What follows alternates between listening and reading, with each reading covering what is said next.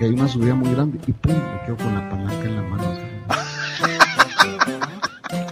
El carro me quedo con la palanca en la mano. Puta, ¿qué hacemos? Le dije así, en una subida que después se volvía a bajar. Y le dice, se la tienen que tomar, ¿y qué es esto? Pues, desparasitante. Si tú esperaste 10 días, que estar bañándome en mierda de mono. Para entonces tú, dar, tú darme un desparasitante. Bienvenidos al podcast Cucubano número 357.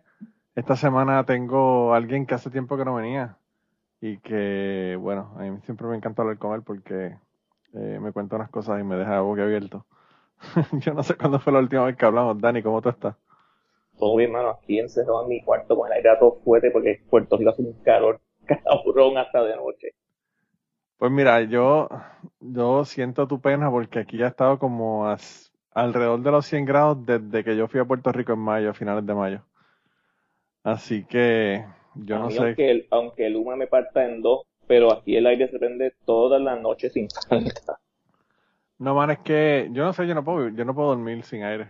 Yo en una ocasión fui a casa de mi tía y, y me tuve que dar en uno de los cuartos que no tiene aire. Chacho, yo por poco me muero. Eran las 3 de la mañana y yo realmente lo que estaba pensando era levantarme para irme a dar una vuelta en el carro por el pueblo para refrescarme.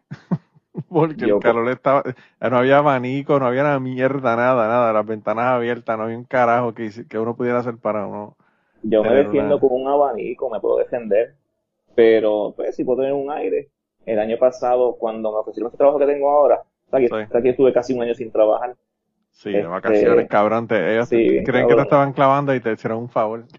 Eh, me, dieron, una mesada bien cabrona, me, me auspiciaron el, año de, sabática que me tomé. Diablo. Pero cuando conseguiste trabajo, lo primero que hice, pero la carta de oferta llegando, yo que pasarse a comprar un aire ese mismo día. Sí y lo puse y de entonces estoy contentito con mi aire, mano. Y raro que no se ha jodido porque lo peor que hay para los equipos electrónicos es que la, luz esté yendo y, viniendo a cada rato. Pues mira, mano, este, no con Wood, afortunadamente aquí son bien pocos los apagones que hay. No sé si es que porque estoy al lado de, Plaza del Norte, que es un mall bastante concurrido. tienes, la bendición de los ricos de Puerto Rico. No, y Plaza del Norte tiene su propia subestación justo al lado, que yo cojo luz de ahí, yo ah. creo debe ser eso entonces. Pero no es como un en, en casa de mi tía en Vivía Arriba, y se va a dar casi todos los, te digo sin mentirte, casi todos los días, eso está cabrón, Aquí es bien difícil vivir con esa situación de Luma, y tú ves, tú ves a los fotutos defendiéndolos como si tuvieran este inversiones o, stock en eso, mano. Cuando esta pendeja en Centroamérica, en Sudamérica, en, Europa, de, de, Swing Fly, eso hubieran prendido fuego hace tiempo y lo hubieran sacado y hubieran matado a par de ejecutivos porque estos abusos en Puerto Rico solamente los aguantamos. Sí, está cabrón. Realmente, a mí yo me acuerdo, mano, la primera vez que yo fui a República Dominicana fue una, un viaje que yo hice de regalo de graduación, porque mi mamá me dijo, tienes dos opciones. O quieres la sortija de graduación, o te vas para República Dominicana una semana. Y imagínate cuál fue el que yo escogí. y me fui para el carajo, para República Dominicana una semana. Y cuando yo llegué, eh, había una muchacha que era que ahora es abogada en, en, Utuado, pero que era la hermana de una de las muchachas que estudiaba conmigo, que, que me dijo, ah, aquí la, la, luz se va cada rato, que sé, qué sé yo qué, quizás en el hotel no sea tan malo, porque pues en el hotel, tú sabes que tienen plantas y pendejas, pero pues es bien común que se vaya la luz. Y eso, tú sabes que en la época cuando nosotros nos graduamos, que eso hace 30 años, para ti 20, 31, ¿verdad? 29, cabrón, más joven que tú. Tú eres más joven que yo, ¿verdad? 29. Hice la matemática al revés. Este, pues para, para la época que nosotros nos graduamos, y tú, tú te graduaste en el 93, yo en el 92, eh, en Puerto Rico no se iba casi. O sea, si se iba era porque había algún, algún asunto que estaba pasando. huracán, y se iba un par de horas, no se iba por días como ahora. Como ahora, claro. Y entonces yo dije, ah, estas mierdas, estas fucking repúblicas, esta cabrón, uno viene aquí, no hay ni luz, se va la luz a cada rato. Y era verdad, se iba, se iba la luz, se iba dos o tres veces al día debes decir entonces, lo, que es, Luma para los que, para los que no son boricuas, este, escuchas Yo creo que hay tanta gente que ha hablado de Luma aquí en este porque que yo creo que ya saben, pero esa es la compañía, la compañía a, quien le dieron para que privatizaran el sistema eléctrico de Puerto Rico.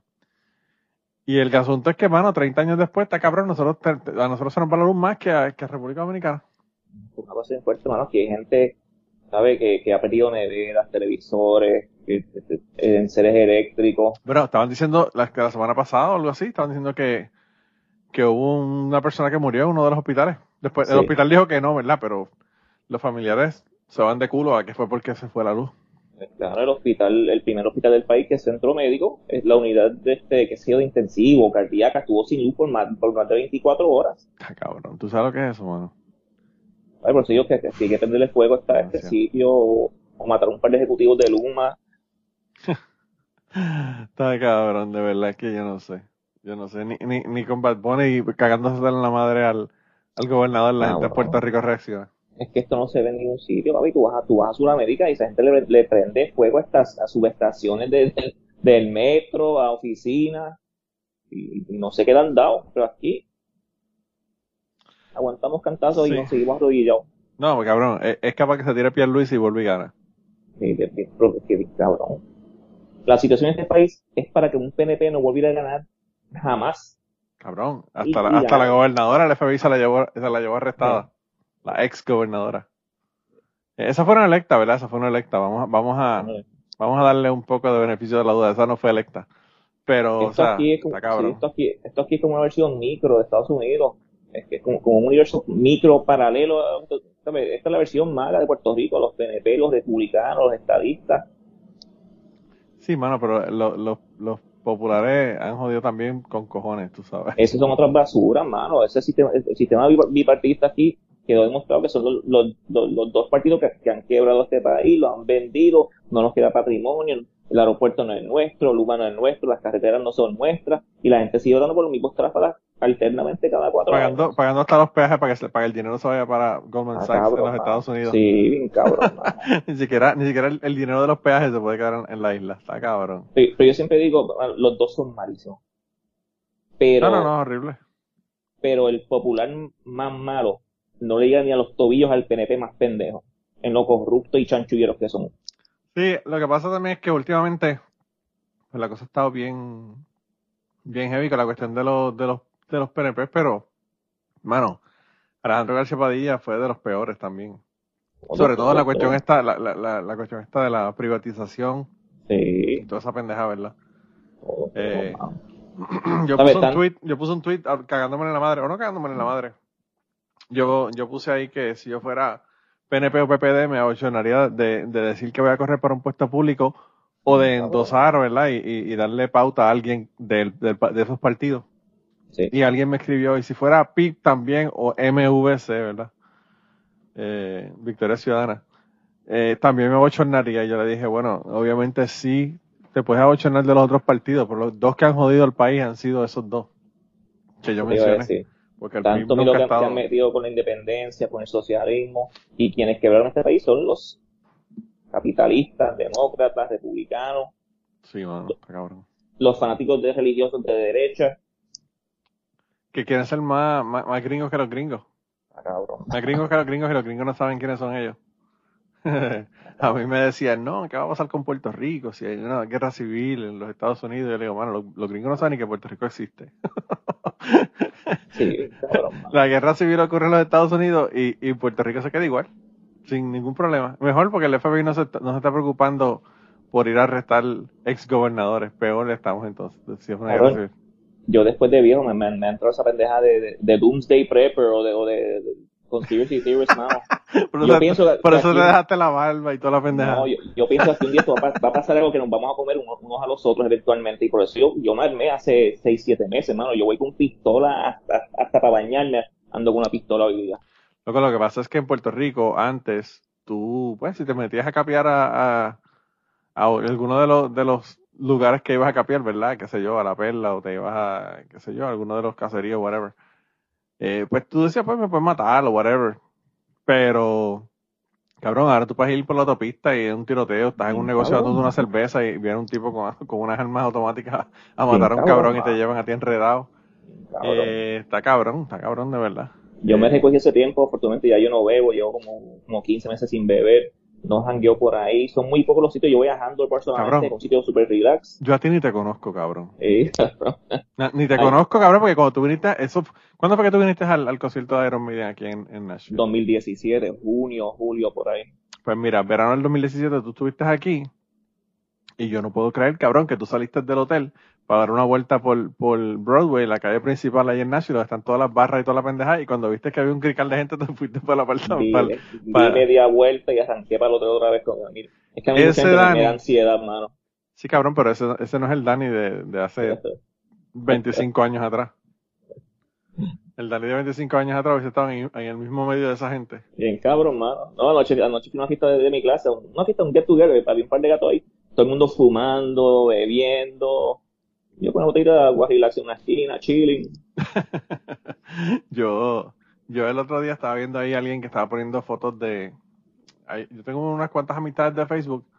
Yo casi nunca voy a Facebook, ¿verdad? Pero de vez en cuando me sale una notificación alguna mierda y entro más que para ver qué hay. Para ver quién está peleando con quién, porque para eso es para lo que usan a Facebook ahora. Sí. Y, y vi una amiga mía que yo la conocí a ella en la isla de Turcos y Caicos, que cogió un curso de ella de verano. Y pues obviamente los dos buceamos porque el curso era de manejo de recursos marinos. Y pues los dos, si tú, ibas a coger esa clase tenías que saber bucear. Porque pues la, investigación completa era debajo del agua. Y entonces nosotros pues estábamos allí eh, buceando que sé que en and Caicos, pero ahora ella aparentemente a los, a los, a- ella tiene una hija y un hijo. Y a los dos, este, esta verano, no sé en dónde fue, eh, fueron a hacerse la- las buceadas de certificación, yo creo que fue a Florida. Ella vive en, en, me parece que en Maryland. Y entonces, pues, fueron, parece que allá a hacerse las certificaciones de buceo y estaba viendo yo la, los videos y las fotos de buceo. Para empezar, lo primero que me dio fueron ganas de llorar porque, mano, de verdad que los corales de, hace, de ahora, de- comparado con los de hace 30 años, es un desastre. Pero aparte de eso, yo pienso que las locuras que yo hacía cuando yo estaba joven, buceando, yo no, esas maromas yo no me las tiro ahora, cabrón. O sea, yo, cuando iba a bucear, es verdad que yo iba con gente que sabían lo que estaban haciendo. Eran panas míos que eran, que yo le- les, estaba, ¿verdad? Confiando mi vida a ellos. Pero nosotros nos metíamos en cuevas, debajo del agua, en el mar, allí en la cueva del Indio, en, Isabela, había unas, unas cuevas eh, que yo me metí en, en la isla de Turcos y Caicos. Y esas pendejas ahora yo no las hago. Porque sé lo que puede pasar, obviamente. Yo sabía lo que podía pasar antes también, pero pues, no sé si es que a uno es más temerario o qué carajo es lo que pasa, pero uno se pone medio pendejo después de viejo. Yo nunca fui claustrofóbico hasta que me hizo un MRI hace como 10, 12 años. Ahí descubrí que era, que era terriblemente claustrofóbico y yo de eso de entrar a cuevas en sitios cerrados, no.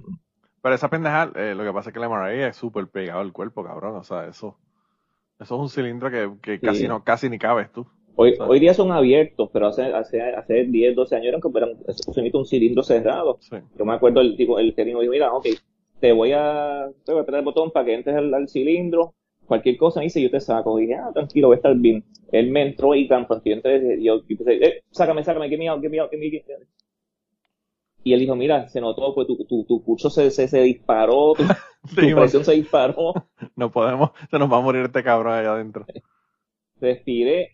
Y dije, ok, dale. Y estuve los 45 minutos con los ojos cerrados porque no podía abrirlos y mirar que, que, que esa cosa estaba a, a dos pulgadas de mí, que casi me tocaba la nariz. Sí, sí, sí, sí, está cabrón. Yo creo Y que a mí también me molestaría eso, fíjate. Muchachos, después descubrí que, que sitios cerrados y esa gente que se mete a, a cuevas, a cavernas.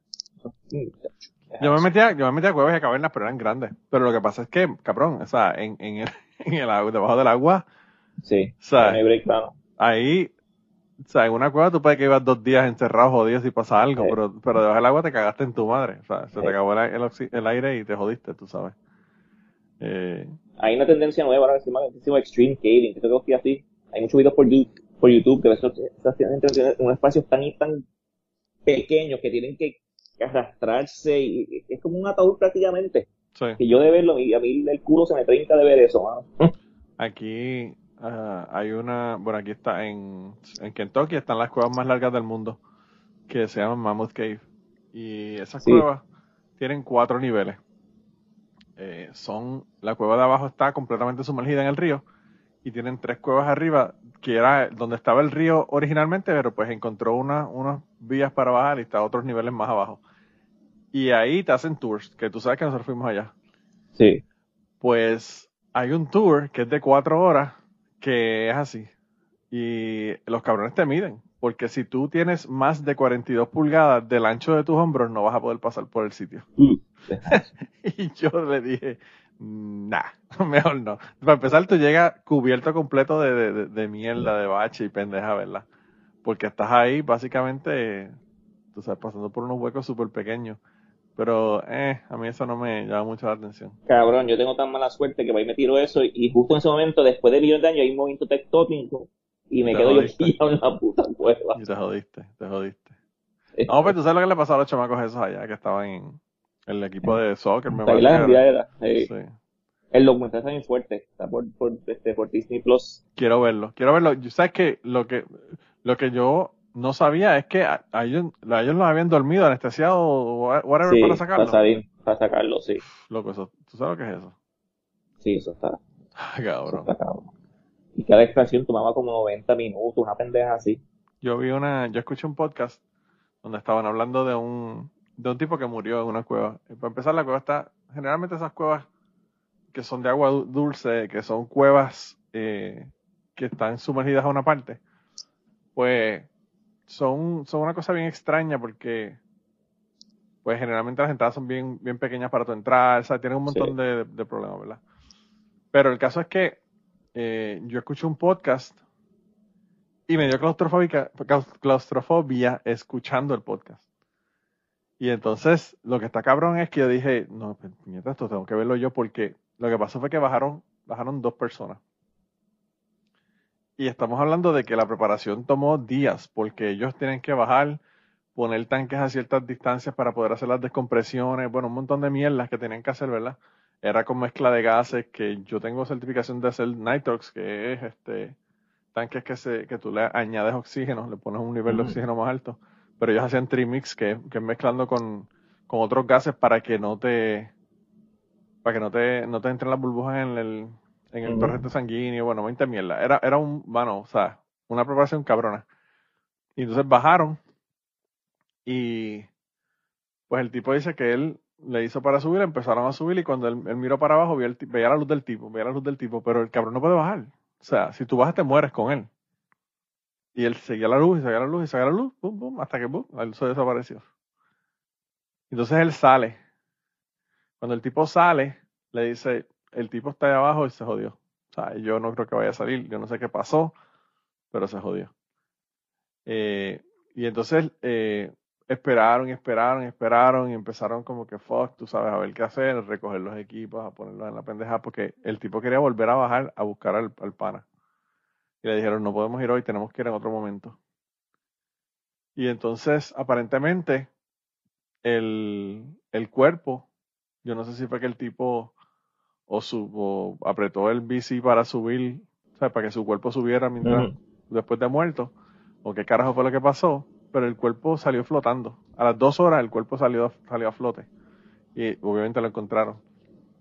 Y entonces lo que está cabrón de eso fue que ellos determinaron qué era lo que había sucedido cuando vieron el video, porque el tipo tiene una cámara de video, un casco con una cámara de video. Y lo que pasó con el tipo fue que cu- cuando tú bajas en coda, tú bajas con una soga.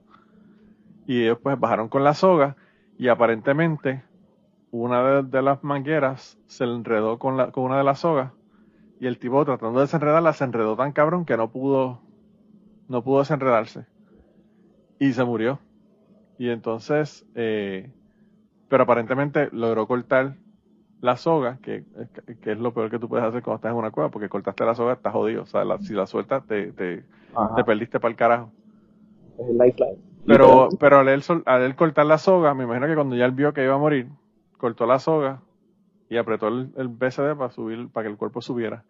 Entonces él- lo que pasaba era que la cueva era como que una, una, una, una un pond, ¿verdad?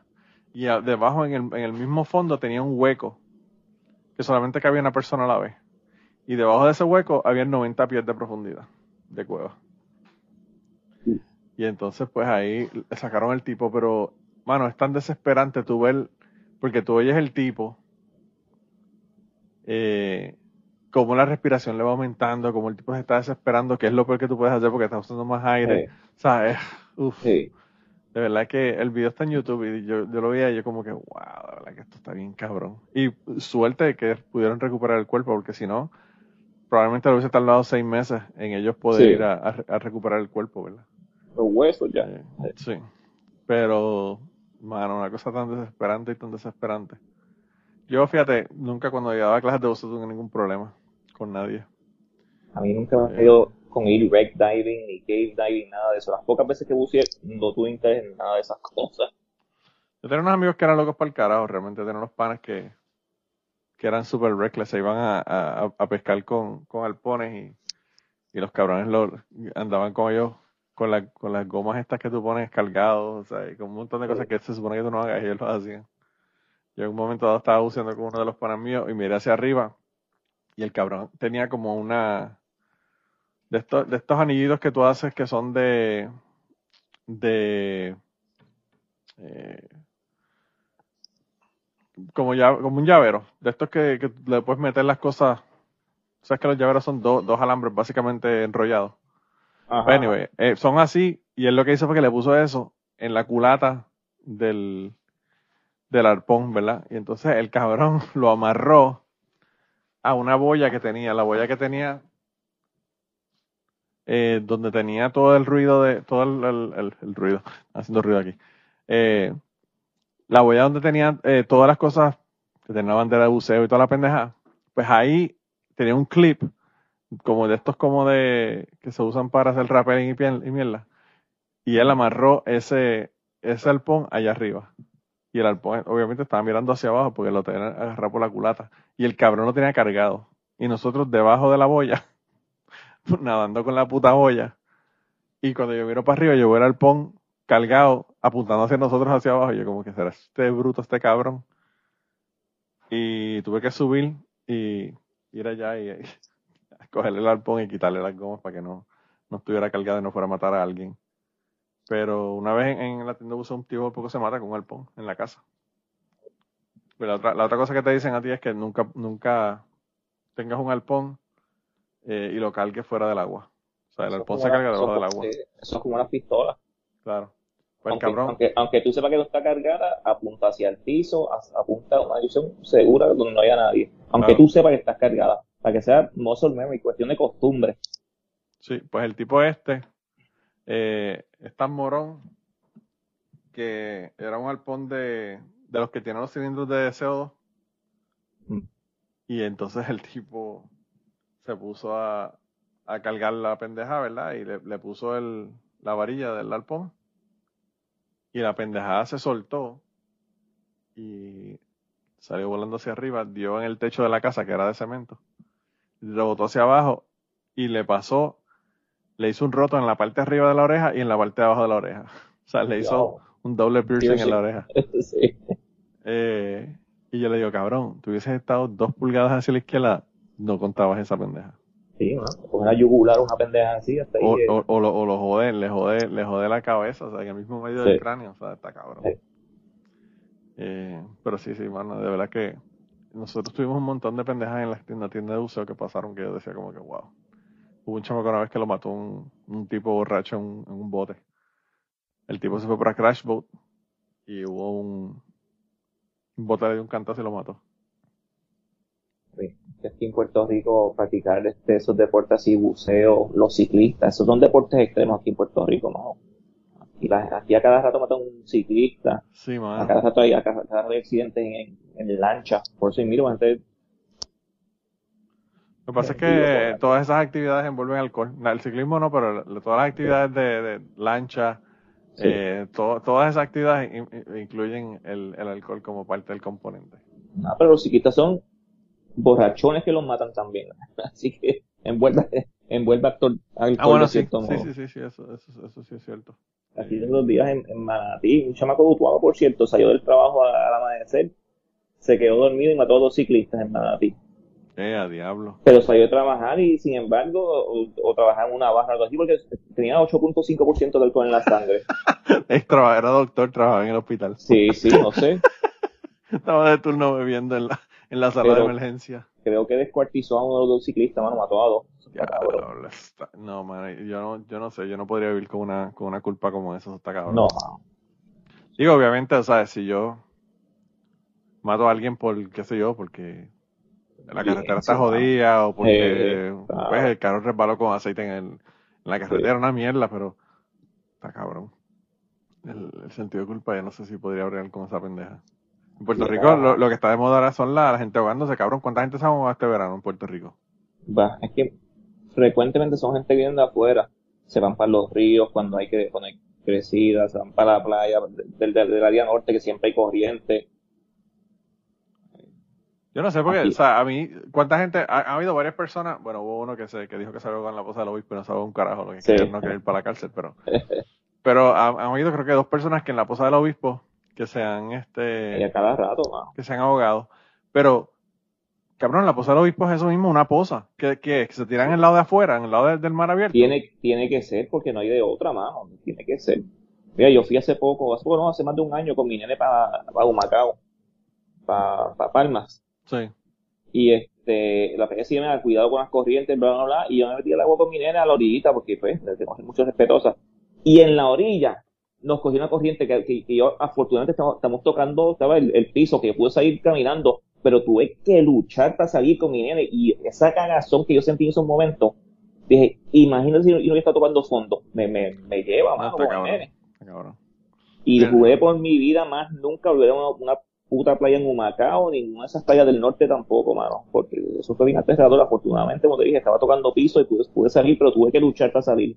Mira, mano, en la, en la playa de Sardinera, tú sabes que están las piedras. Sí. Y el agua entra a la poza de Sardinera desde entre, entre las piedras hay como un área más, más bajita de, de- del nivel, ¿verdad? Y por ahí entra el agua. Sí. Pues esa agua que entra, obviamente tiene que salir de esa poza. Sí. Y sale por el área hacia el oeste de la playa, hacia afuera. Alrededor de las rocas que hay, ¿verdad? Sí. Y si tú te metes ahí en esa parte, la corriente es tan cabrona que te puede sacar hacia afuera. Porque, como obviamente todo el tiempo constantemente está entrando esa agua, Sí. pues esa corriente es una corriente cabroncísima. Y yo a veces iba allí a. Yo generalmente lo que hacía era en- allí en que me iba en el área de las piedras con una cámara a sacar fotos debajo del agua. Y si tú no te das cuenta, en esa parte donde, donde está la corriente que sale hacia el mar abierto, te jodes, cabrón, porque te saca, te saca en, en nada. Y no hay forma que tú puedas pelear con esa corriente. Sí. Esa es mi playa default, porque yo iba a lo de Sardinera cuando yo voy mucho ahí, pero yo voy a, a la posita y me quedo en la orilla ahí. Claro. Pero si tú vas, si tú vas a la poza y sigues caminando hacia la izquierda, Sí, sí. hacia sí. el oeste, hay un área donde, donde el agua, tú sabes que sale y Sí, sale se nota. Sí, se ve. Y hay una corriente ahí bastante heavy generalmente.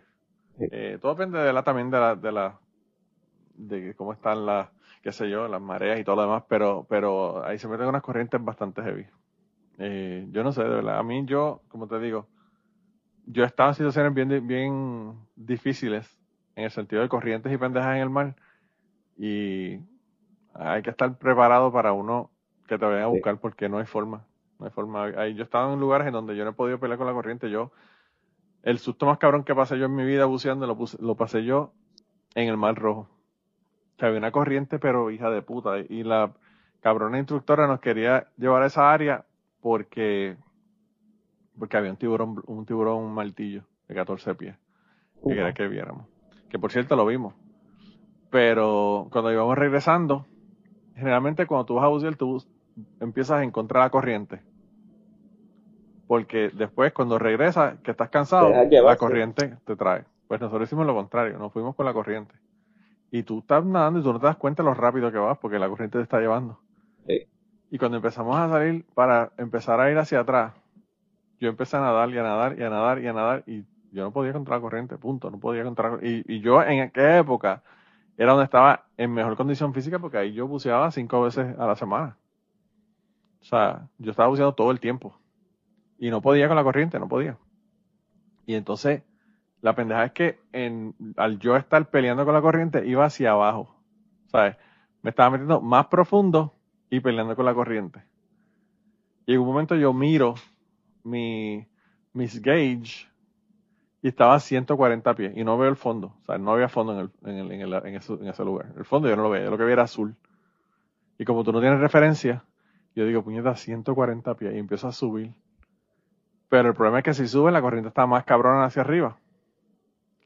Y al fin y al cabo, yo dije, mira, o sea, yo le, yo siempre tenía una, era como una bolita de plástico con un bungee en el, en el tanque que tú lo usas para llamar a los demás. Yo le hice señas a los, al resto de la gente y le dije, mira, voy para arriba.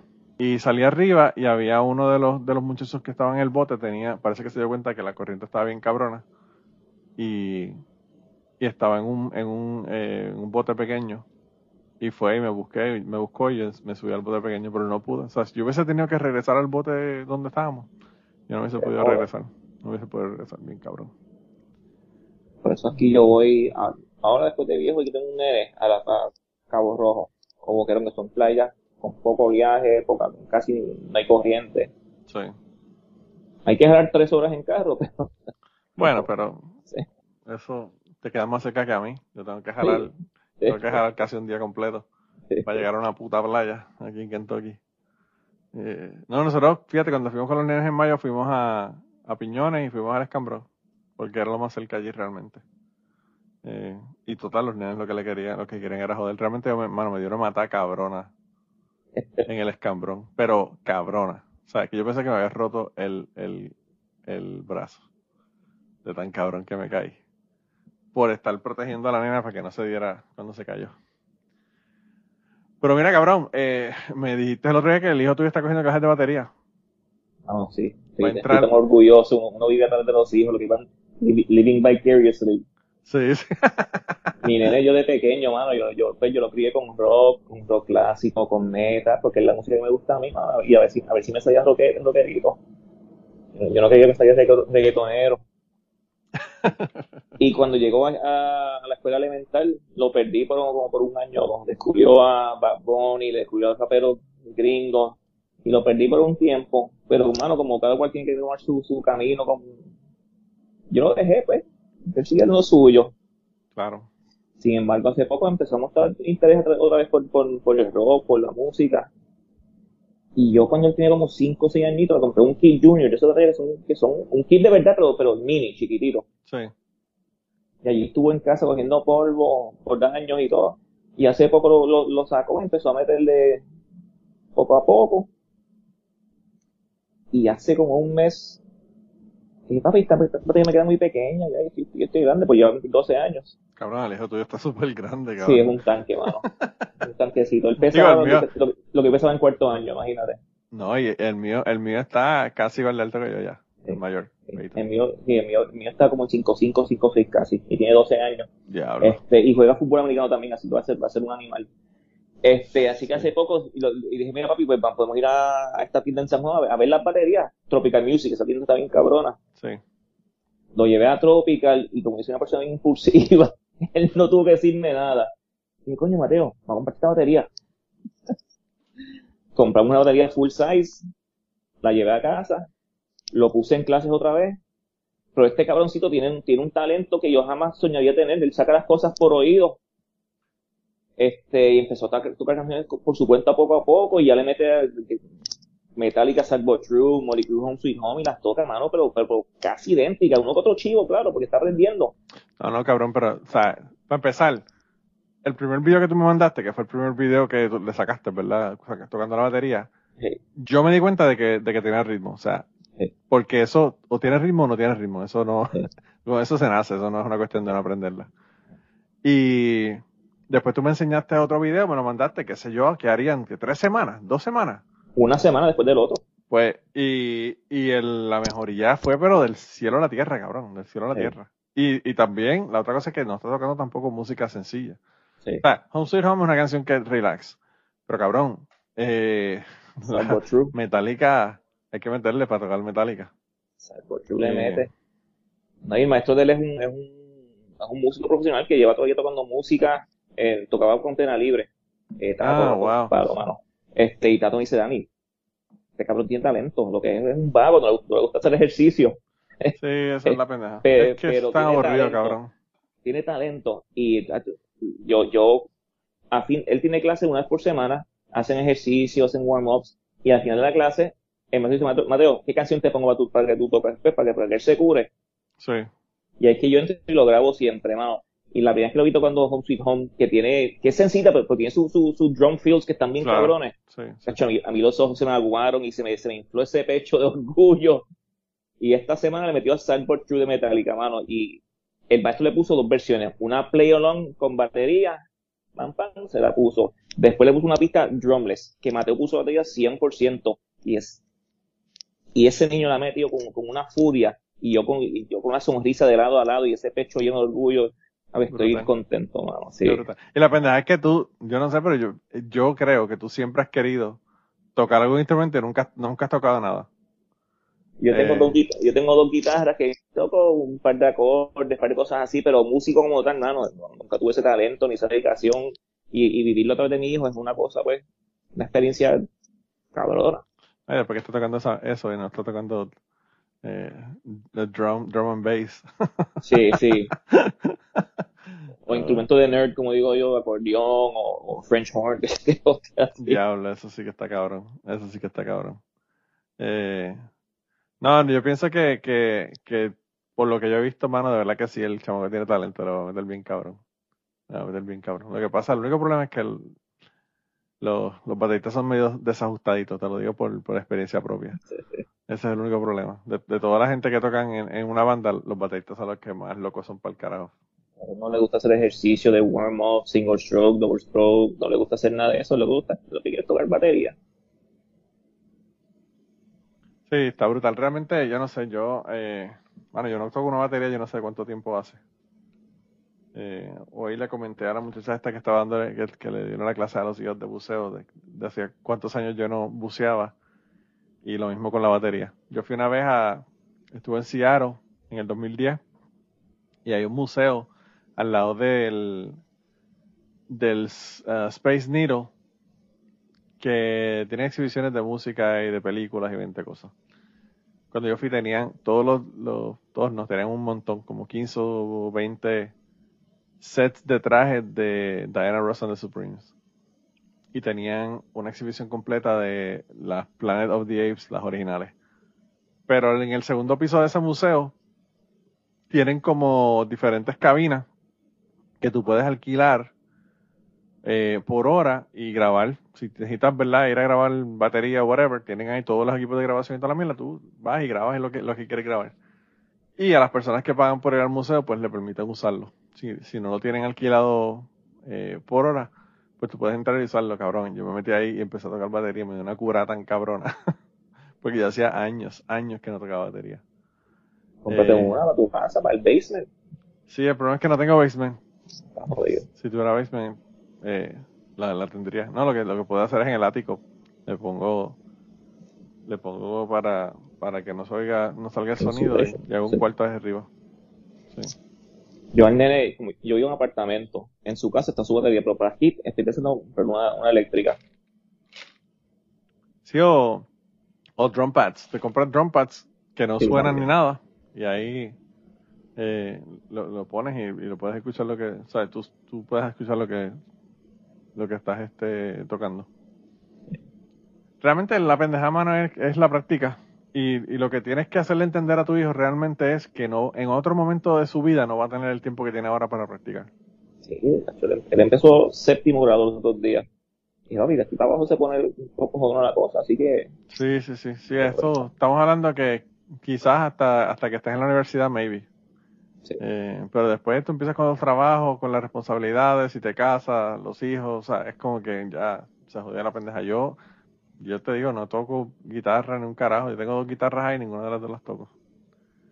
Eh, no, no tengo tiempo, realmente. yo Bueno, tengo, no tengo tiempo para ver series de Netflix, imagínate para tocar guitarra. tengo una guitarra ahí de, tengo una guitarra de 200 pesos. Y decía, coño, man, esto, como que no se escucha bien. Así que me compré una de 1000 pesos. Con el último estilo de Biden. Usaste los chavos de, Sí, usaste claro. los chavos de la pandemia para, para comprarte una guitarra. Una guitarra y una, guitarra. Gasté, gasté los 1400 y no se me una guitarra y un amplificador. Y me di cuenta que no era, no era guitarra, era guitarrista, que, que suena igual. Suena igual de mal. Sí. Yo tenía un cabrón que trabajaba conmigo que, por cierto, eh, yo le he mencionado mil veces, el que votaron por, por estar robando en allí, que era del, del- de uno de los químicos del laboratorio. Eh, pues ese chamaco tenía unos palos de golf, cabrón, que yo no sé cuánto le costaron, pero le costaron un cojonal de dinero. Y la gente lo veía, siempre, o sea, era, él era la atracción cuando iba a jugar, porque los palos eran tan caros y tan buenos que todo el mundo decía como que diablo este cabrón, ¿verdad? Pero pues la pieza detrás de los, de los palos de golf era malísimo, cabrón, malísimo. Y entonces eh, había gente que jodía con él en el trabajo y le decían, cabrón, si con esos palos de golf que son tan buenos, tú eres tan malo, yo me imagino que con unos palos mierda debe ser horrible. debe estar cabrón. Eh, Eso se llama The Law of Diminishing Returns. sí, mano. Mano, bien cabrón. O sea, que si no tienen la base, por más que gasten en, en los palos, en la guitarra, eso no hace ninguna diferencia. No, no, no. Eso, eso yo lo mismo lo yo también a los podcasteros. Si no tienen carisma, mejor es que no compren el micrófono. Está cabrón. Como si yo tuviera tanto carisma. Pero, Bueno, así fue con el enemigo con las baterías, mano. Como yo soy, yo soy un comprador impulsivo. Este, yo le compré un set de 500 pesos, un, un set se- decente, mano. sí. Los dos, los dos toms, el bass, el floor tom, hi-hat y platillo. Y al lado había una tama de 800 pesos, con Sí. dos floor toms, dos platillos, un set super cabrón de lindo. sí. Y estaba de coño, mano, comprarle este que se joda, por más que 300 pesos más que se joda, lo voy a comprar.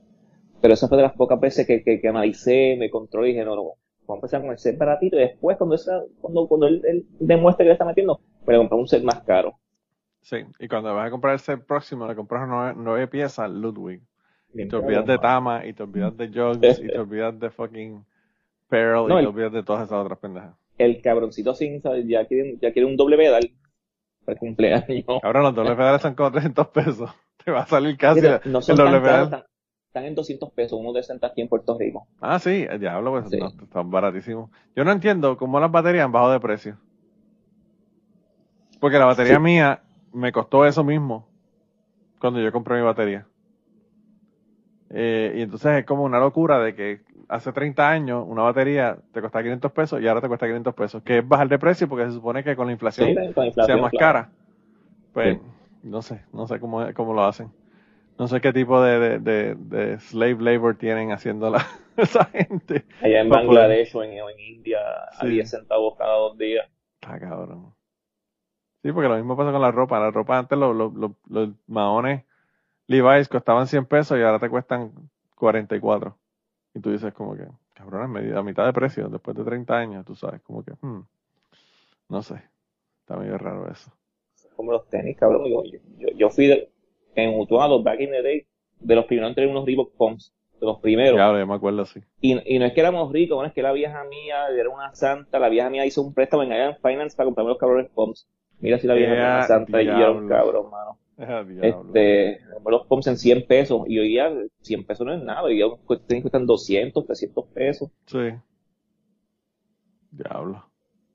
Está Y la vieja me hizo, me un préstamo en una financiera esa para unos pumps, mano. Oh my god, está brutal. Yo me acuerdo que cuando nosotros estábamos criándonos, lo, lo que lo cabrón eran los pumps, los maones Pepe, Sí, que yo ya, eso lo vendemos, eso ya desapareció, ¿qué carajo pasó eso con los maones desapareció Pepe? y no volvió a esa marca. Yo no sé. Ahí yo estaba el otro día viendo a un comediante a, a este, a Tommy Davidson, que Tommy Davidson dice que él está este viendo Telemundo. Entonces él dice, tú, Telemundo, mano, yo no sé, porque tú te levantas y desde por la mañana esos cabrones tienen una fiesta cabrona, es una jodedera, música, banda, eh. Y entonces él dice que se, que se pone a ver y entonces dice ahí está, eh, mi favorito es Don Francisco, eso era cuando estaba Don Francisco. Don Francisco, y tenía ahí una banda, y esos cabrones salen 20 mexicanos con trompetas y tajones y mierda, todos con unos Jordash. Él dice, Jordash, yo no sé dónde puñetas se consiguen los Jordash hoy día, y esos cabrones tenían 20 pares, uno cada uno. En una cápsula de tiempo bien enterrada un maizal. Pues así mismo pasa con los maones Pepe. Tienes que, que hacer una investigación. Mi hermana, mi hermana cuando los maones Pepe estaban pegados, mi hermana fue a una un viaje a, a Venezuela y en Venezuela había una fábrica de Pepe y mi hermana fue y me compró uno, bueno, baratísimo, imagínate, en Venezuela, en la fábrica. Eh, súper, súper barato. Y yo era como que súper orgulloso con mis Pepes y ahora como que... Cabrón, ese mutuado, eso era la, la moda hace 60 años, que estaba, que estaba el pasillo allí al lado de B&B, este, y, la, y la vieja mía me los compraba, eso eran 60, 70 pesos un maones, mano, y la vieja mía, con cuatro hijos más que mantener, con un sueldo de mierda de maestro, ya buscaba cómo comprarme mis pepes y mi, mis ropitas así. Brutal. Mamá también. Bueno, mira, pues comprarme una batería, cabrón. Imagínate. Realmente, la razón, ¿tú sabes por qué yo toco batería? Porque los cabrones de, de la banda mía se compraron guitarras porque son más baratas y dijeron, ah, como Manolo, la, la mamá tiene más chavos porque pensaban que mi familia tenía más chavos que ella, la de ellos. Eh, que él compró la batería que es el instrumento más caro. Eso fue, esa fue la, la, lógica de ellos. Yo, qué clase de hijos de la gran puta.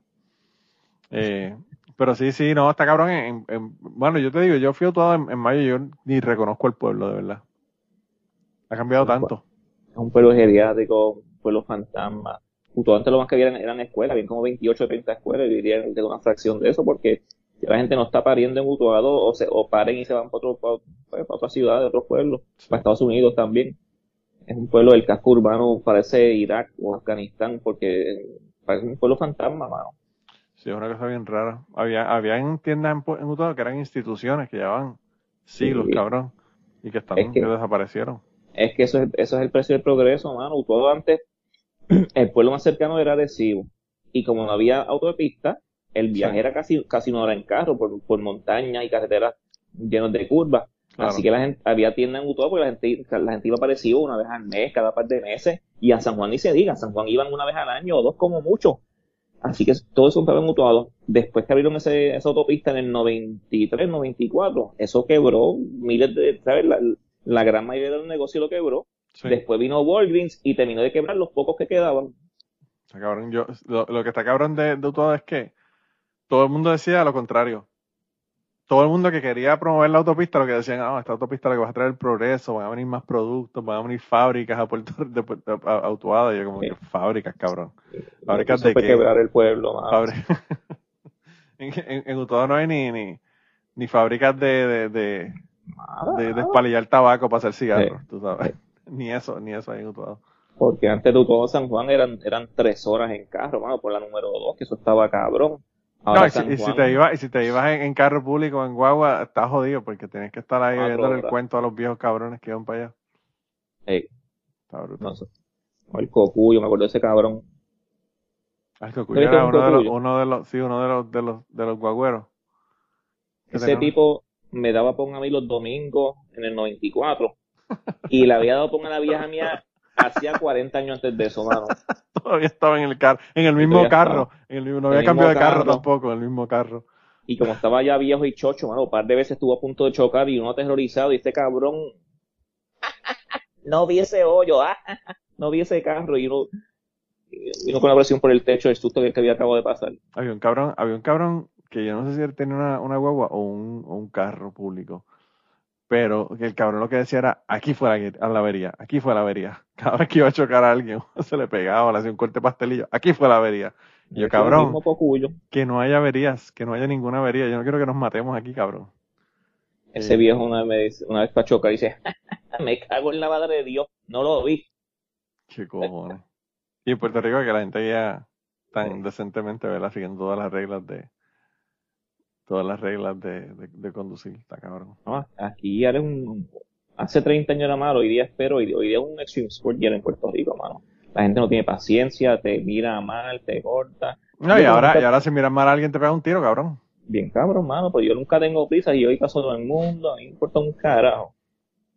Yo no, yo no voy a coger un tiro por, por hacerlo, por, por tocarle bocina a alguien o por, Cuando yo fui en por mayo, darle paso a alguien. cuando yo fui en mayo cogí la, la, la guagua de, tenía una guagua van de renta y me salió carísima, me salió como en, qué sé yo, una semana fueron como 800 pesos, 700 pesos, una, una barbaridad.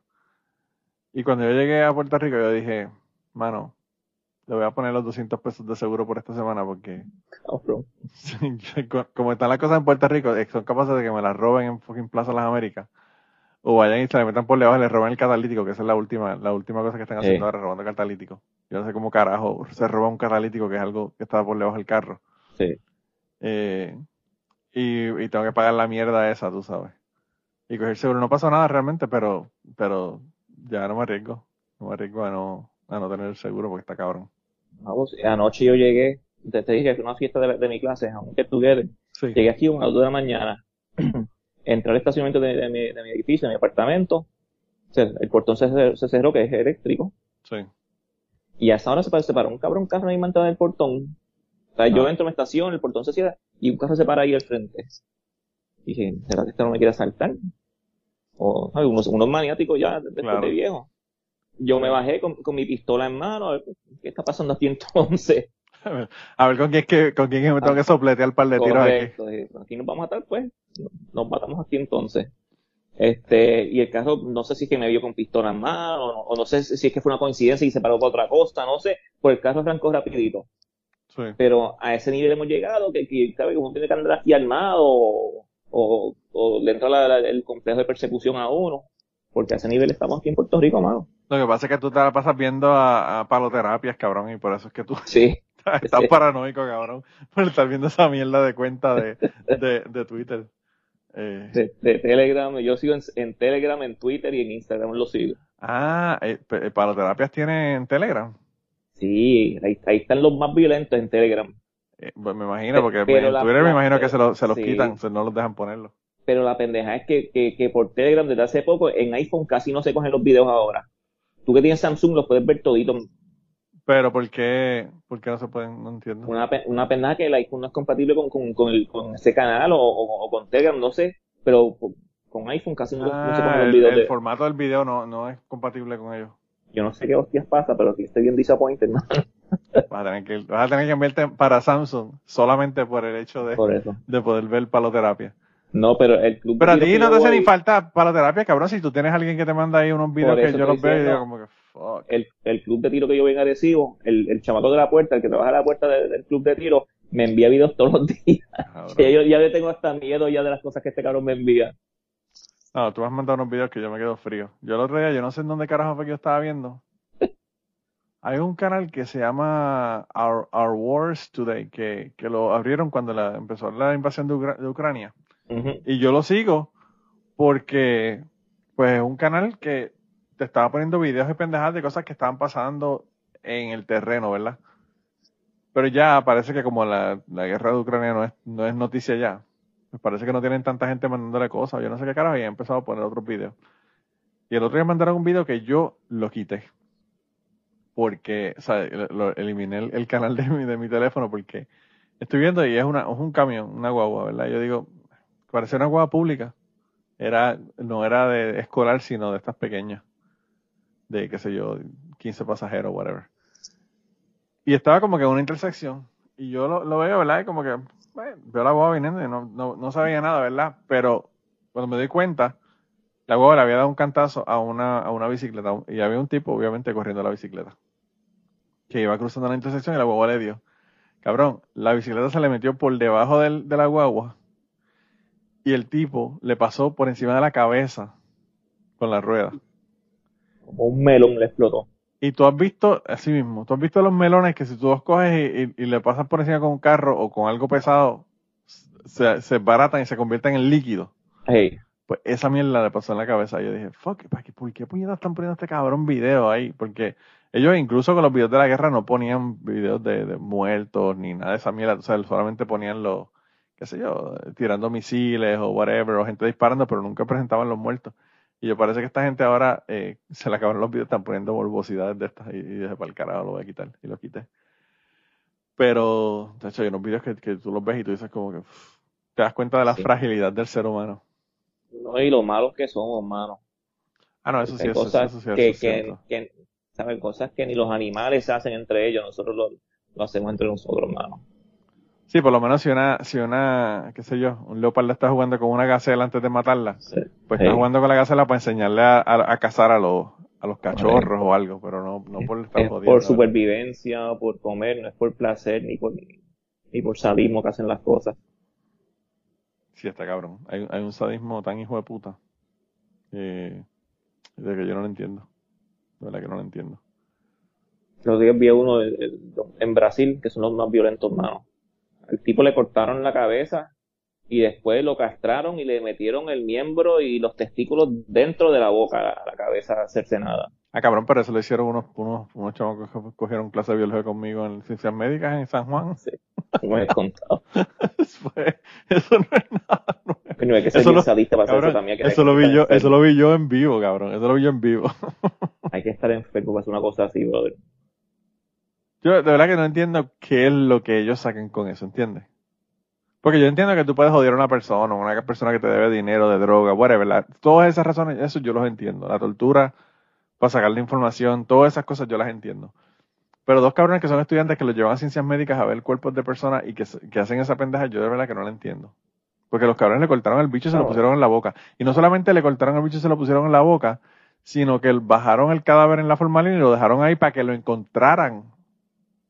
Y cuando los estudiantes que estaban trabajando con ese cadáver regresaron el próximo día a trabajar con ese cadáver, que lo sacaron de la formalina, ahí fue que se, se encontraron que tenía el bicho en la boca. La vergüenza de tu profesor el otro día cuando se lo dijeron. ¿Tú te imaginas, mano, tú te imaginas tú ser el profesor de una clase de, de, de, de biología Cabrón, introductoria? yo cojo y cuelgo toda la clase hasta que no aparezca el, el culpable. Mano, está cabrón. De verdad que yo no me imagino la comida de culo que le tienen que haber dado a ese pobre profesor. Wow, de verdad que eso, de- eso no lo había pensado, pero el tipo estaba, el tipo estaba encabronadísimo. Imagínate, vamos a ver esa vergüenza por culpa de unos ignorantes. El tipo vino y les dijo, nos dijo hasta culo, y como no sabe quién era, obviamente no tomó ninguna represalia. Pero nos dijo hasta culo. Hasta yo los cuelgo a todos. Hasta que no aparezca el culpable, todos están colgados. Diablo, está cabrón, de verdad que. Hablando de pendejas que uno hace cuando es joven, cabrón. Eh. No, que estoy hablando ahorita, mano. No, yo, yo cuando joven, yo antes me bebía hasta las lágrimas, me metía cuántas sustancias había. Y hoy ya después de viejo. Te decían, mira, luego, tengo dos, pa- cansé. te decían, tengo dos pastillas aquí, pero no sé qué son. Tómatela a ver Sí. qué pasa. Sí, sí, no, mano. No, anoche en, en esa fiesta de, de amigos que estamos todos juntos, llegó un hijo un puta borracho, llegó súper tarde y dice, estoy borracho y me metió cuánta droga hay hoy. Y dije, esto, este cabrón jodiendo. Sí. De momento el cabrón saca una bolsa de coca y se dio los pases delante de todo el mundo, muerto de la risa como si nada. Diablo. Y yo me quedé ni muerto. Está cabrón. Está brutal. Tú sabes que yo nunca he visto a nadie metiéndose cocaína en mi vida. No sé si es porque me pasaba en lugares que no eran que no eran de mala muerte o si es que la gente era muy decente y se metían al baño a meterse, la verdad, porque eso puede ser también el, el asunto. O que nadie confiaba en mí, no querían que los viera. O, o nunca fuiste al, al baño del 8 o del Bidi, porque ahí sí que eso era... Ah, no, eso me imagino que tiene que haber sido. Realmente, fíjate, el 8, al 8, el 8 a mí no me gustaba. Bidis, yo prefería Bidis al 8, pero, pero generalmente yo para donde me iba era para San Juan, para el viejo San Juan. Eh, me iba para Tortuga en San Juan, o me iba para unos cafés, whatever, para los balcones. nosotros no teníamos carro ni teníamos chavo. El 8 quedaba cerca de la Resi y era barato, así que ese era el spot. Cabrón, el 8 era, era caminando allí, medio, una cuadra de, de Sí. donde ustedes estaban. la Resi. Tú estás en la No, pero- pero- afuera, ¿verdad? No, pero estamos hablando de adentro al principio. Ah, Que uno, que uno, uno, uno jala el borracho a las 5 de la mañana para la Resi y de adentro. Ahora cruzar, ahora cruzar la, la, la universidad de noche es, es casi. Y no, cabrón, no, Que y, y, y, y en Río Piedra, que, que ¿sabes qué? ¿Cuántas veces no, no, no estuvimos a punto de un asalto y no, y, y nos dimos cuenta? Cabrón, a mí el carro, yo no sé cuántas veces me le rompieron el cristal y me robaron el radio. Yo no sé ni cuántas veces. Ver, por eso hoy día yo después de viejo yo no quiero salir del área metro. Yo voy al área metro hoy día y, y me, me entra un, un estrés, una... Yo no sé, estamos aquí este, en la hora, la hora eh, geriátrica de Sí, cubano. Empezamos con la hora ge- geriátrica y terminamos con la hora geriátrica. Ya íbamos, ya íbamos hablando de las dolencias que tenemos. Sí, estoy tomándome la pastilla para la presión porque está cabrón. pero yo, yo- hoy día yo voy al área metro y me da un estrés los tapones, la gente, este... A mí lo que me da estrés es los tapones, es que es tan desesperante tú estar en un jodido tapón y, y que el tapón no sea por nada, cabrón, porque esa Sí. es la otra. De momento se acaba y no pasó nada. No De momento se acaba y no, no- era, no era construcción, no era Claro. nada. Yo le decía eso, yo le decía eso, eso así, yo, decía, yo espero que al final, al final de este tapón cabrón por lo menos haya un muerto o algo para Sí, que justifique la pendeja. Tú sabes, porque está cabrón, tú estás en ese, en ese tapón, hijo de puta, y que no haya un carajo al final. Porque, mano, como tú dices, se, des- se desintegran los tapones sin nada. O sea, no es que hay una intersección que la gente está saliendo de la autopista Sí. y por eso se acabó. No, es que no hay salida en la intersección de la autopista ni un carajo y los carros empiezan a moverse, a fluir, yo no entiendo. Que también Puerto Rico es la capital de, de la mala planificación, mano. autopista, autopista que tengan cinco o seis carriles, de momento pum, convergen en dos carriles. Sí. Se, se pone el crical de la, de la pinga todos los días en esos sitios así, en Dorado, en Buchanan, porque son cinco o seis carriles. Cabrón, allí frente a Plaza de las. Américas, la autopista Sí, frente a Plaza de las. Américas, que eso es un, otro crical también. Y la gente cuando bocina y tú sabes, ay, pero está cabrón. Sí, sí, sí, de verdad que, de verdad que sí. Yo no sé, yo, yo cuando me mudé para aquí, para, para Estados Unidos, yo no me sentía seguro en donde vivo. Y, y donde yo vivo es, mano, como viví en Utuado en el 90. Entonces las puertas abiertas, el carro con la llave pegada en Walmart, aquí, ¿sabes? Aquí no pasa un carajo. Y, y está cabrón porque yo, cuando me mudé para aquí no me sentía seguro, pero es porque como no conocía el lugar, Sí. pues no me sentía seguro. Pero ahora yo me siento aquí súper seguro y me voy para Puerto Rico y ahí estoy en alerta en todo momento. Yo estoy alerta, más sin embargo, aquí me pueden hacer un carjacking como a todo el mundo, puede pasar algo, pero aquí yo sé que en una escuela nunca va a haber un tiroteo masivo. En un supermercado, en un mall, nunca va a haber un tiroteo masivo. Así que eh, en ese, en ese aspecto yo soy, yo estoy súper feliz de vivir en Puerto Rico, mano. Yo sé que yo nunca voy a hacer un maratón con mi hijo en una escuela de que con un tiroteo, mano. Ni, ni ahí- Eso es cierto, Ay. fíjate, y eso, y eso, eso me lo ha dicho este eh, Armando de Crime por Puerto Rico. Cada vez que yo, que yo digo algo, algo de Puerto Rico me dice, sí, pero aquí no, aquí no te lo tengan en las escuelas, ni en los, ni en los, ni en los cines, ni en ningún lado. Yo, yo estoy alerta cuando salgo, no jodo con nadie, ando armado por si las moscas, pero las probabilidades son pocas de que me, me pase algo. Y en la escuela son prácticamente cero, así que por esa parte yo, yo estoy tranquilo. Sí. Yo voy a un solo sitio en San Juan, que es Handlebar, que tú has ido conmigo y ese un sitio super safe, Sí, súper es súper- tranquilo. sí, lo que pasa es que son un chorro de, un chorro de boomers y Gen X. Sí. No Gen hay loqueros que, que, no, que no jodemos con nadie por lo general. Sí, es verdad. Es verdad. Eh, hay que, hay que coger el andador para ver- pelear con alguien, para poder levantarse. Sí, cabrón. No, hay que, hay que llevar a todo el mundo cuando, cuando un- digo, a mí me clase. encantó, me encantó el ambiente, de verdad. El ambiente está bien cabrón en ese sitio. Yo fui hace poco con un corillo de mi clase y, Yo- y les encantó, nunca habían ido, mano. Yo lo único que espero es que no lo cierren. No, ese, ese, ese spot de, de- Y es un spot tan, en un lugar tan raro, cabrón, porque no está en Sí. San Juan, no está en ningún lado. está aislado, ahí no va. A ver, el que va ahí es porque sabe que va para ahí. Ahí no pasan chamaquitos, ahí no pasa nadie por accidente. Sí. Y bueno, la carretera es casi una carretera sin salida. Sí, sí. Prácticamente lo que hay ahí. Sí. Eh, Handlebar, diablo. Cuando vuelvas tenemos que ir más Tenemos que ir allá y, y darnos la vuelta por, por Dunbar. por Guaynabo. Por Dunbars, por Dunbars, a ver a los guaynabichos. Eh, tú vas con la camisa que dice Satan loves me y yo con la que dice, yo tengo una camisa que, una camisa que dice I'm not shy, I just don't like you. yo voy con esa camisa. Eso es cuando los estereotipos son ciertos, mano. Sí, una cosa bien mano. rara, de verdad, una cosa bien rara. Yo, ja- fíjate, yo jamás pensé que mi amiga que me invita para allá era de ese corillo, pero parece que sí. No, pero esa, esa resultó ser más loca después con los anti-vax y ese Bueno, viaje que se fue. Eso sí es verdad, eso sí es verdad. Y cristiana, cristiana, evangélica. La gente cambia, la gente cambia, loco.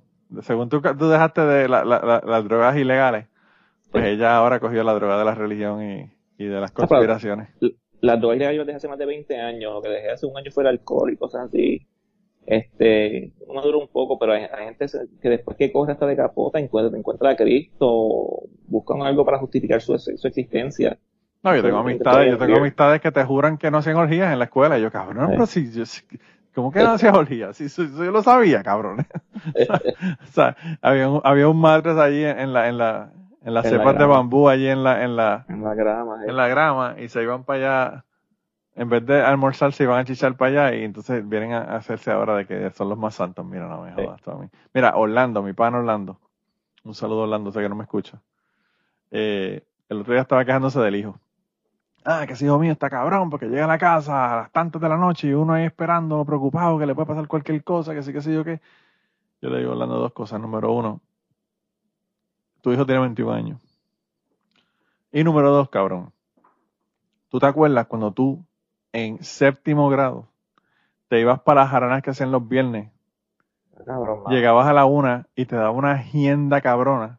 Y llegabas, a las, y llegabas a las cinco de la tarde a coger clases de confirmación borracho, cabrón, que te acostabas allí al frente de, los de los salones que había allí en la parroquia en Utuado a pasar la borrachera en lo que llegaba la maestra de las clases de confirmación. Y me dice, no, no, pero es que eran otros tiempos, eran otros tiempos. Y yo, cabrón, es que, que eran otros tiempos. Cabrón, los, los viejos míos ni me esperaban cuando yo había parido desde la clase los sábados por la noche. Ellos ni me esperaban, ellos se acostaban a dormir muertos de risa. Yo llego a las 3, 4 de la mañana agendido.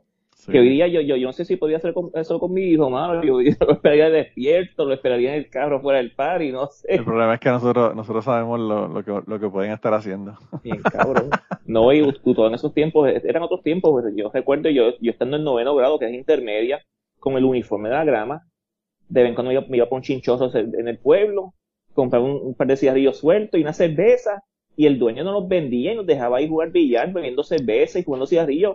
Chamacos que, que, que están con uniforme de intermedia, que lo, lo más que pueden tener son 15 años, mano. Sí, sí, sí. Pero es que yo me acuerdo, era- cabrón, en la, en la, en la high, en la high vieja, tú sabes que al lado estaba la carnicería. Sí, y al lado estaba, al lado estaba el Y chinchoso al lado estaba, puta a y al y lado estaba el y negocio. fumar. Claro, y ahí Sí. estaba al lado el negocio. Y todo el mundo bebiendo y jodiendo ahí. Sí, que hoy día hay leyes que no puede haber negocio de bebida alcohólica que ha sido en 100 yardas de una escuela o algo así, pero en aquellos tiempos era. No, un carajo. Carajo. Ahí dicen que tu hijo de puta María de beber Cuando todavía yo- entre clases. cuando yo estuve en la clase graduanda, no- en la fiesta de la clase graduada, eh, le mencioné a alguien, había una muchacha que dijo, una, una compañera verdad de la clase que dijo que iba, que iba a montar una barra en Puerto Rico, en Utuado, porque eso estaba cabrón, que eso, ella lo que quería hacer, su sueño era hacer una barra en Utuado, era una barra. Eh, y, y yo estoy seguro que si ella la abre va a ser exitosa porque de estas, de estas personas que conocen a todo el mundo, que son súper, súper alegres, siempre están jodiendo, tú sabes. Y entonces yo le dije, ah, cabrón, vas a hacer ahora la, la, la abusadora 2.0, ¿verdad? ¿Tú te acuerdas de la abusadora? La, la tipa que Sí. tenía el negocio, el Sí. prostíbulo allí en la, al final del puente. Yo le dije, vas a ser la abusadora. Y esa mujer me dijo, ¡Ah, cabrón, ¿tú te acuerdas de la abusadora? Y yo, pues claro que me acuerdo de la abusadora. Si era una mujer, era, era una mujer que tenía una barra que se llamaba así mismo, la abusadora. Y la cabrona pesaba, ¿qué? 400 libras, Dani. Eh, Fácil, fácil, 400 libras. Y nadie se metía con esa cabrona. Hablando de gente que anda con pistolas, yo estoy seguro que esa mujer tiene una o dos pistolas en, en alguna parte de su cuerpo. todo. Sí. Eh, con la serie mutilada, con la serie mutilada. Y yo le dije eso, y le dije, tú vas a ser la próxima abusadora de Puerto Rico, de, de Utuado. Y ella se murió de la risa porque no, no podía creer que yo me acordara de la abusadora. Eh, yo a veces no me acuerdo de los, de los, de los fechas de nacimiento de los hijos míos, pero me acuerdo de la abusadora en Utuado y de, Eran otros tiempos, otro, otra vida, otro universo, mano. El tabacadero, que hoy día es una iglesia cristiana de, de, de, la- de, Wanda Rolón, creo que es. ¿Cuánta droga no se consumió allí? ¿Cuántos chamaquitos no se metieron cerveza hacia Chichando, cabrón, en la parte de atrás. En el Luchando en las esquinas. en el sí, parking que cabrón, estaba en la parte de atrás, entonces iban y Sí, daban sí. la vuelta y ahí mismo se... Diablo, qué locura, ¿verdad? Y yo me veía tan cool con un Winston en la boca y una Budweiser de a peso. Y hasta un pendejo de la vida. Ahí parado al frente, porque la pendejada de, ese- de eso era que tenía el salón de actividades era en la parte de atrás y la frente era una barra. Sí, sí. Eh, diablo, qué locura, ¿verdad? De ahí, ahí fue que hicieron Impulso 92, que fue donde nosotros tocamos en la banda de nosotros, con la banda de nosotros. Nosotros éramos la banda invitada con un tipo, con un tipo que nosotros le decíamos Juan Corazón y él se encabronaba porque era el mismo Juan Corazón. Si ustedes quieren, si ustedes quieren ver a este tipo, cabrones, vayan y googleen Juan Corazón, que es un tipo que tiene un programa de televisión que quería ser, qué sé yo, el próximo, próximo Cepillín o el próximo Remy o el próximo no sé quién. Juan Corazón era, era de Puerto Rico, era un tipo de otro lado. Yo no me acuerdo. Yo no me acuerdo tampoco, pero anyway, vayan y busquen Juan Corazón. Y ese tipo, un tipo que era idéntico a ese, se, se le ocurrió hacer una, un talent show en Utuado en el año 92, que lo hicieron en 93, me parece también. Y, y fueron un cojonal de bandas de adjuntas, de Jayuya, de Utuado, de Arecibo. O sea, gente de todos los pueblos alrededor de Utuado fueron a ese talent show. Y en el 92, él nos invitó a que nosotros fuéramos la banda invitada. Y unos panas y yo fuimos la banda que. La banda del, show, ¿verdad? Tocamos varias canciones en, el, en el show. Eh, haciendo el ridículo, como siempre, pero pues, son parte de las cosas que uno hace cuando uno es joven. Hay que hacer un pod un día de, de, de cuentos de Utuado de hace 30 años, porque era un universo tan y tan El Twilight un universo Zone. aparte, mano. Sí, el uno Twilight Zone, una cosa bien loca, mano. personajes, cosas que pasaban. Fue un pueblo tan y tan aislado, porque como, como dijo ahorita, el pueblo más cercano era una hora en carro. O Jayuya, que también son 40 minutos en carro. Sí, no, es allí ya, todavía yo creo que las curvas son peores que las de Utuado Arecibo cuando, Sí. cuando no estaba la autopista. Sí. Sí, es una locura. Aparte de que, sea, para irte para Jayuya, te quedas en Utuado, cabrón. Sí, mano, está cabrón. Otro, si te vas para Junta, la misma mierda, para eso te quedas en Utuado. Sin embargo, ironías de la vida, hoy día Jayuya es un pueblo que tiene comercio, tiene vida, Sí. tiene el cabrón globo ese, y todo un pueblo que, que murió. Sí. Sí, lo que pasa es que los alcaldes de Utuado eran unos hijos de puta y se robaban hasta las- los clavos de la cruz y tenían tres, tres novias. Volviendo, PNP casi todo. Claro. Pero por lo menos, ¿verdad? Eh, hacían cosas. Eh, eh, después de, de que se fue Waldemar Quiles y, y Kitin Lugo, hablando de, Sí. pa- pa- para mencionar los dos partidos, ¿verdad? Sí. Eh, los, los cabrones que llegaron, que llegaron fue a robar, cabrón. Sí. O sea, se llevaron hasta los clavos de la cruz. Cabrón, mano. Ya, Y de- después metieron a los hijos al Capitolio a trabajar en puestos políticos de confianza. Tantos millonarios. Lo que está cabrón, lo que está cabrón de Utuado es que hubo un alcalde que estaba en Utuado, que los que son de Utuado saben el nombre, pero yo no lo voy a mencionar, que cuando pasó el huracán Hugo en el 95, eh, le dieron, creo Hugo que fue es- 89. Hugo fue en el 95, fue el George en el 95. Cuando pasó el huracán George en el 95 se llevó un puente, ¿verdad? Y la- el ejército de los Estados Unidos fue y, y montó un puente temporero, de estos puentes que usan para cuando van a invadir un, un país, hacen el puente. Y lo, lo montaron, ¿verdad? Para que la gente pudiera pasar. Y le dieron, tú- le dieron 7 millones de dólares, cabrón, para que construyera el puente. ¿Y tú sabes qué pasó con ese puente? tuvo 20 años más el puente ahí. Cabrón, se lo llevó María. Sí, María se llevó ese puente. tuvo 20 años después el puente. ¿Y los 7 Puente- millones? Bien, Puente gracias. temporero. Bien, gracias y usted, cabrón. Fue un Eh. puente que hizo el cuerpo de ingenieros de, de las Fuerzas Armadas, que está que no fue Juan del Pueblo, fue un puente bien, bien hecho, pero era temporero. Sí. Con fondos asignados para, un, para uno permanente después. Y pues, ahora tienen una casa, me parece que en Atillo, ¿no? Atillo o Camuy. Sí. Sí, Está allá en el carajo, pero bueno. Pero mira, se acabó el, el podcast, hermano. Ya no te quito más tiempo. Gracias por darte la vuelta por aquí. La semana que viene voy a estar con el Chapín, que, que vino a hacerme cuentos y me contó interioridades y asuntos de, de cuando estuvo con COVID y con la mamá enferma en su casa. Que Yo, yo Sí. voy ahora a desvelarme un rato y a ver si lo, si lo duermo algo. yo creo que voy a Pero dar sí. cajeta, yo creo que voy a dar cajeta y después voy a, a subir este episodio. Para que la Good gente, for you. Para que la gente no se me, no se me digan que después que no, que no lo subo a tiempo y eso, tú sabes. Estoy en mi semana libre, así que yo no, no tengo, que, no tengo que regresar a hacer el trabajo hasta el viernes a, a las 5 de la tarde, así que estoy Nítido, nítido. querido. Y, y la esposa trabaja cuatro días esta semana, así que voy a estar solo en mi casa, relax, sin nadie que me joda ni nada. Ya tú sabes. Está chévere, cabrón. Estamos, estamos en victoria como los evangélicos. Pero papi, nada, hablamos. No, yo creo que vamos a hablar antes de vernos de nuevo, pero eh, cuando quieras, tú sabes que... Y tírate un viaje para acá, cabrón, que sea un fin de semana y nos vamos para Handlebar. Invitamos a la chica esa que, que, que, que- ahí- ahí- ahí- ¿sabes? el trabajo no termina ahí todo. Hay una, hay una amiga mía que Dani quiere enseñarle lo- sus, sus ah, habilidades cunilingüísticas. Dani quiere que le apeste el, el, el bigote y la barba. Eh, no, cabrón, eh, eso, eso si yo te puedo, te puedo cuadrar esa pendeja, yo te la cuadro, relax, esté tranquilo, esté tranquilo. Ya yo, le, ya yo le dije que había alguien que estaba estoqueándola en, en, en Instagram En IG. para que supiera que, que estaban, como decía la canción, uh, I, always, I always feel like somebody's watching me. A los Rockwell. está cabrón, loco, está cabrón. Pero anyway, nada, gente, te cuidas un montón y a la gente que nos están escuchando, pues nada. Si quieren escuchar el episodio del Chap- del Chapin, sale esta semana en patreon.com slash manolomatos. Y, y allá lo pueden escuchar adelantado. Y si no, pues la semana que viene, el lunes, sale, sale el episodio con el Chapin. Mano, nos comunicamos y cuadramos otro, otro episodio próximamente, cuando sea. Avisa. Está bien, papi. Eh, cuadramos eso y, y, a, y, a, tu hijo que no dé la batería, que, que le siga metiendo porque de verdad que tiene, tiene habilidad para la, para la música. Te envío más videos entonces. Sí, sí, sí, sí, perfecto. Para hacer las, las, las evaluaciones pertinentes. Sí, sí. bueno, hablamos, hablamos, brother. Bye. Bye. Y antes de terminar el podcast del día de hoy, queremos dar las gracias a las personas que nos han ayudado, ¿verdad?, para hacer el podcast posible. Eh, la primera persona que quería agradecerles a Raúl Arnaiz, que me hizo el logo de Cucubano.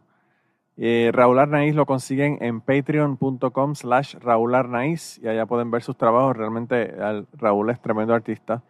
Y además de eso, la canción del podcast la canta Maida Belén con Rafi Lina en la guitarra y Kike Domenech en el 4. Queremos darle las gracias también a ellos por permitirnos utilizar la canción para el podcast.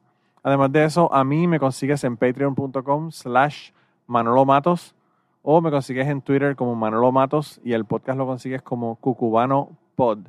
Así que por allá nos puedes enviar mensajes, nos puedes decir eh, que nos quieres contar historias, te puedes autoinvitar a participar en el podcast. Siempre estamos buscando invitados nuevos que tengan historias interesantes, así que no, no dudes en llamarnos si tienes una historia que nos quieres contar.